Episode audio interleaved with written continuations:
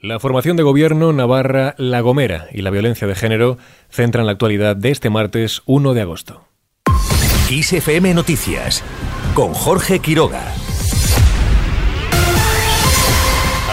Reconoce contactos con Junts para pronunciarse de manera conjunta en la posible investidura de Pedro Sánchez. El presidente catalán asegura que hay conversaciones muy iniciales con la formación de Laura Borràs y que la negociación en Madrid debe servir para avanzar, dice, hacia un referéndum. En línea con esto último, ha exigido al candidato socialista Pedro Sánchez máxima valentía y que atienda la agenda catalana.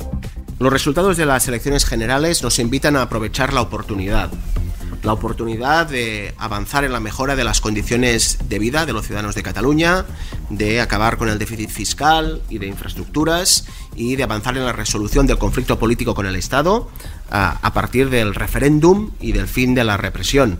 Y estos son nuestros objetivos. A partir de aquí corresponde a Pedro Sánchez moverse, le corresponde a él en tanto que candidato a la investidura, que quiere, supongo, que quiere pues recabar apoyos suficientes para ser investido presidente, pues hacer las propuestas. Además, Aragonés pide a Montero que no especule sobre financiación y concrete una propuesta en caso de que la tenga. El presidente ha instado a la ministra de Hacienda en funciones a ofrecer medidas tras sus declaraciones donde ha reconocido que la reforma de financiación autonómica es una urgencia. El objetivo de Aragonés es que los recursos que se generen en Cataluña sirvan para financiar los servicios públicos de Cataluña y se acabe así el déficit fiscal. Por su parte, Coalición Canaria se abre sin vetos a un acuerdo puntual de investidura con Sánchez o Feijó para evitar un bloqueo. La diputada de la formación insular, Cristina Valido, matiza que el rechazo a apoyar gobiernos con Vox y Sumar sería en exclusiva para acuerdos de legislatura. Si el PSOE logra finalmente el voto a favor de Coalición Canaria, tan solo precisaría de la abstención de Junts para formar gobierno. Seguimos también en clave política. Podemos redobla la presión sobre Sumar a poco más de dos semanas para que se constituyan las nuevas Cortes y los grupos parlamentarios. La formación morada aboga porque sus cinco diputados tengan autonomía dentro de la coalición de unidad de la izquierda y de no ser así entonces habrá que hacer otra cosa, una advertencia que el todavía portavoz de Podemos en el Congreso, Pablo Echenique, pone hoy sobre la mesa.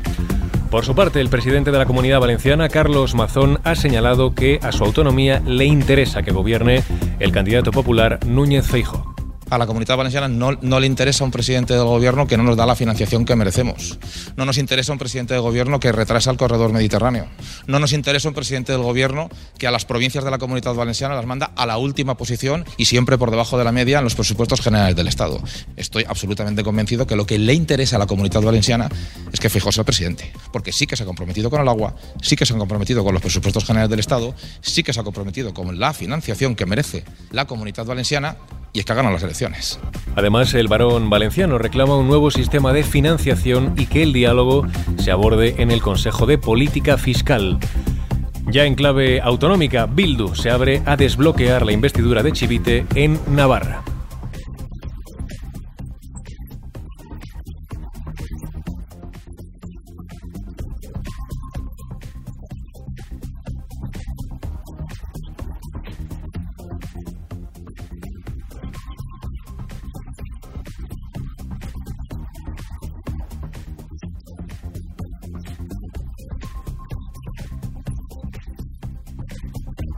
La portavoz del partido en el Parlamento Foral, Laura Arnal, ha criticado la guerra de cargos entre PSN y Bay para conformar el próximo Ejecutivo y anuncia una consulta a su militancia para actuar como mediador.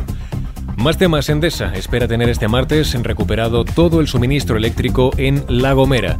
La compañía confía en restablecer el servicio después de tres días de una avería en la que, recordemos, se produjo un cero energético en la isla. Hasta el momento, el 95% de los clientes han recuperado el servicio y quedan cerca de 900 a la espera.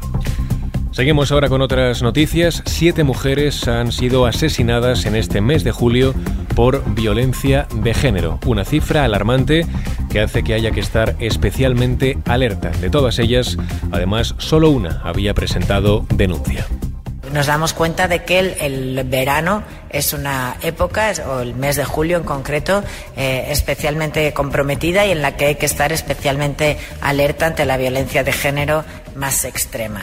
La delegada del Gobierno contra la violencia de género, Victoria Roussel, insiste en la detección precoz de los casos de violencia machista y especialmente en la juventud, ya que en las últimas tres víctimas no llegaban a los 30 años, pero sobre todo demanda colaboración de la ciudadanía.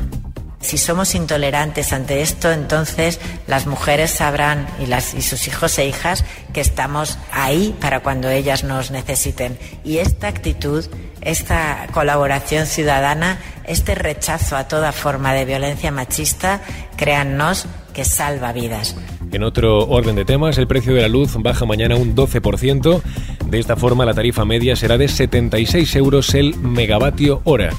Por franjas horarias, la luz alcanzará su precio más alto entre las 2 y las 4 de la mañana con 96 euros y el más bajo entre las 3 y las 4 de la tarde con un total de 25 euros. Y terminamos este repaso informativo con la previsión del tiempo para mañana miércoles. Predominio de cielos poco nubosos en gran parte del país, no obstante se espera que un frente atlántico afecte al extremo norte peninsular con un aumento de la nubosidad y lluvias débiles en Galicia y Asturias que se irán desplazando al resto del Cantábrico. Además se prevé nubosidad de evolución en el nordeste con lluvias en zonas altas de Pirineos. Las temperaturas máximas van a bajar en el extremo noroeste peninsular y subirán en el tercio nordeste con pocos cambios en el resto. Y así con la previsión del tiempo ponemos punto y final a este podcast. Paula San Pablo estuvo una tarde más al frente del control de sonido. Ya sabes que puedes seguir informado cada hora puntual e indirecto en nuestros boletines de Kiss. Muy buenas tardes.